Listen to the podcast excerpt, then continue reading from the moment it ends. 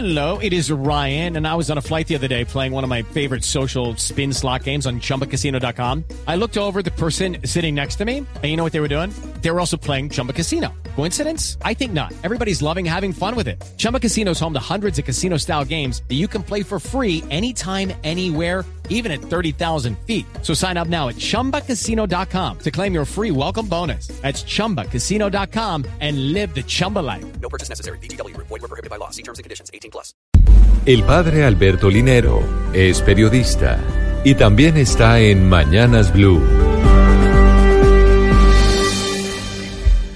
6:40 minutos de la mañana. Uno de los escándalos más grandes, vergonzosos y dañinos ha sido el de la pedofilia. Las cifras en la iglesia son realmente escalofriantes.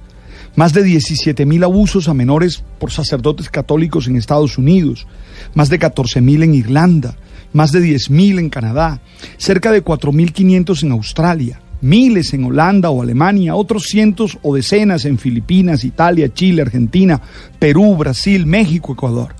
Se estima que unos 100.000 niños fueron víctimas de curas depredadores. El Papa entiende que este es un tema que se tiene que enfrentar con toda la severidad moral y legal del caso.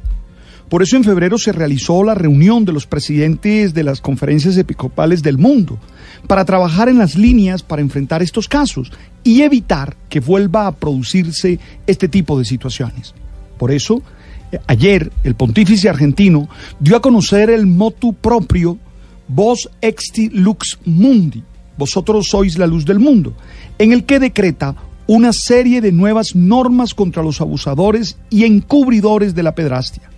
Recordemos que un motu propio es un documento de la Iglesia Católica emanado directamente del Papa por su propia iniciativa y autoridad, que contiene la promulgación de una ley particular que modifica y perfecciona la Constitución Apostólica.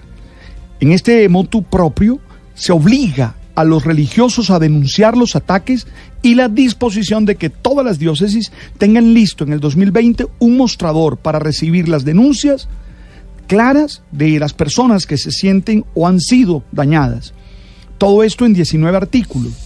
Este documento divulgado en el día de ayer entrará en vigencia el primero de junio.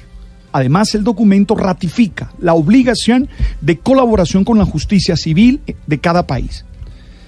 Esto es, cualquier religioso que tenga información sobre un posible caso de pederastia tiene la obligación de informar a sus superiores según la nueva norma, así como de las omisiones y encubrimiento en la gestión de los casos de abuso. Es una manera de volver ley, insisto en esto, lo que ya era una obligación moral y establecer procedimientos para enfrentar esta desgracia. Insisto en que además de estas acciones jurídicas se requieren cambios que generen condiciones para que esto no vuelva a suceder.